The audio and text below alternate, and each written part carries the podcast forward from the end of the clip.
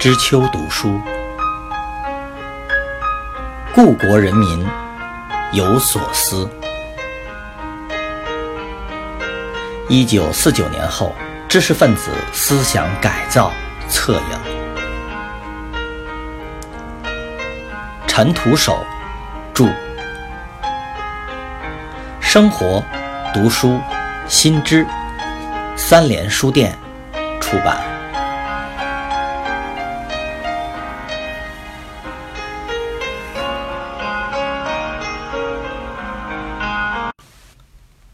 三，马寅初在敏感政治问题上的表态是极为慎重的，轻易不会在公开场合随便说话。但有些私下的谈话还是被记录在案，譬如1954年谈及批判胡风运动，说胡风倒霉了，胡风可能是对某些党员干部有意见，由此引申到共产党是行的。但是，党这么大，党员也不可能都一样。我也听说过，有的党员就是背着党的名，神气活现。一九五四年高岗姚树石事件之后，借传达四中全会的精神，北京市委根据事前的布置，陆续向党员干部、党内积极分子逐步报告，人数已扩大至二十二万人的大范围。此时，民主人士及党外骨干还尚未传达。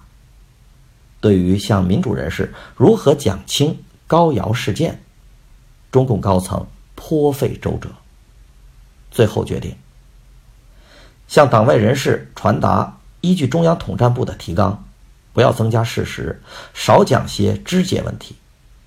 当时向一般党团员传达的内容，依据的是中宣部提纲。事实部分比统战部提纲要多，但要求不要另外举例。高层还强调，涉及中央领导同志的问题最好不讲，名单问题不讲，中苏问题不讲，中央领导的名字都不提，否则就会冲淡其反党叛国的罪恶事实。而且还提出，非党人士听中央统战部提纲者一律不讨论。党团员听中宣部的提纲者，反而一律要讨论。中央还规定，一般讲不清楚的不要讲，也不应当讲。所有做报告的时间不要太长，控制在两小时以内。鉴于一九五四年九月十日杨树同志报告传达四中全会的情况。高饶事件是一九四九年中共建政以来最为惨烈、内幕最为沉重的党内斗争。如何向党内外人士圆满解释、减轻震动，却是一桩令高层极为愁苦之事。布置之细之怪，都是党内以往生活所少见的。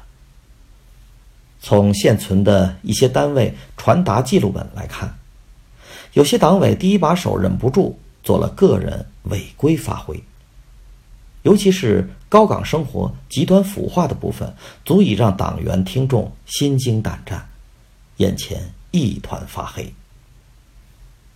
马寅初没有机会听到党内报告传达，但他从党委人士严肃凝重的表情中，已然看出莫测的深沉和巨大的不安。从简报中可以看出。非党人士初听高瑶事件的传达，深感震惊。有几个激愤人士还要求公审，要求中央立即枪毙高岗。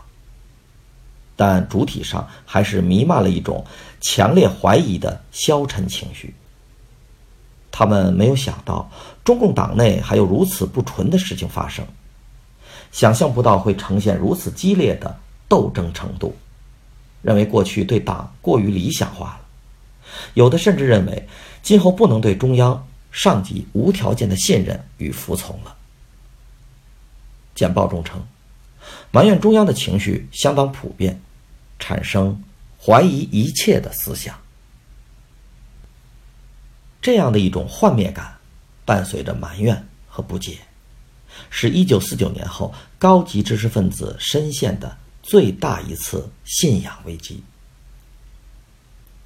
一九五四年四月，市委高校党委组织各校非党教授座谈高窑问题，对会议评价为：一般教授发言慎重，不敢暴露，有不少混乱的思想。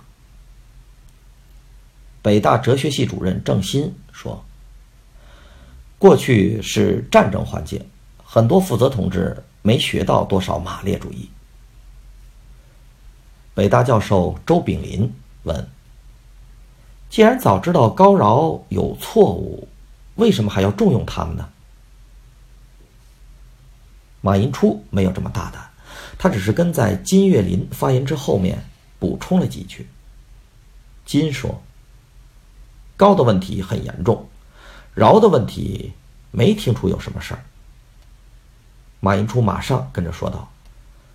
饶的罪恶轻，能认识错误，所以还可以称他为同志。鉴于市高校党委、各校非党教授对高饶问题的反应，他明白在小枝节上绕着说，一般不会犯大错误。马寅初所处的政治环境开始变得愈加恶劣，思想斗争火药味逐渐浓郁。一九五四年五月二十三日，北大召开了第一次党代会。与会者对上一届学校党委提出了严肃的批评，措辞严厉。与会者集中谈到了这几点：资产阶级思想在党内外大量存在，未受到有力的批判。我们阶级觉悟不高，对阶级斗争的规律缺乏深刻的体会，因而对于在各样教学工作当中和日常学习生活中所反映的许多资产阶级思想，则缺乏分析，降低了应有的政治警惕性，也就很少提出对策。党代会通过的总结报告中明确表示，北大长期安于被资产阶级思想紧紧包围的环境中，敌情观念与政治嗅觉很不敏锐。此后，马寅初所受的冷对待，与此政治行情的看涨紧密相关。一九五六年绷紧的斗争之弦稍有松懈，马寅初一有机会还会为北大利益呼吁争取。市委召开高等学校院长的座谈会，马寅初在会上言辞激烈，严厉批评中国科学院到高校挖人的举动。认为科学院独善其身，只让自己发展，不管高等学校的死活。他说：“过去吴有训为科学院拉人，就把浙江大学这所综合大学拆垮了。现在又不断到北大来拔尖儿，甚至一般教师也要拉。北大与科学院的关系不是双方批评一下就能解决的问题了，需要中央来处理。”才能公平解决。高等学校与中国科学院的关系向来很紧张，一直是困扰各高校的难题。只有马寅初独挑这个话题，全场也只有向达一人帮他说话。这样下去，高等学校只有关门了，或者什么人都不让出来，或者歇业。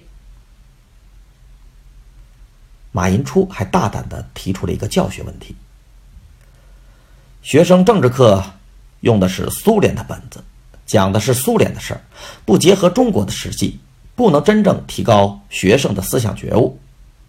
匈牙利事件反映出学生思想很多基本问题都不清楚。鉴于1956年市委召开的高等学校院长座谈会上提出的意见。这是一个真实存在的教学问题，可以看出马寅初的敏锐和直率。但在场的中共领导人士碍于国际形势，对此没有做出明确的反应。相反，老资格的人民大学党委书记、副校长胡锡奎却接着马寅初的话题说：“今后可以考虑在政治理论教学计划中，规定每年做一两次的思想总结或鉴定。讲课中也要注重联系学生的思想。党员校长更看重的是给学生做思想鉴定。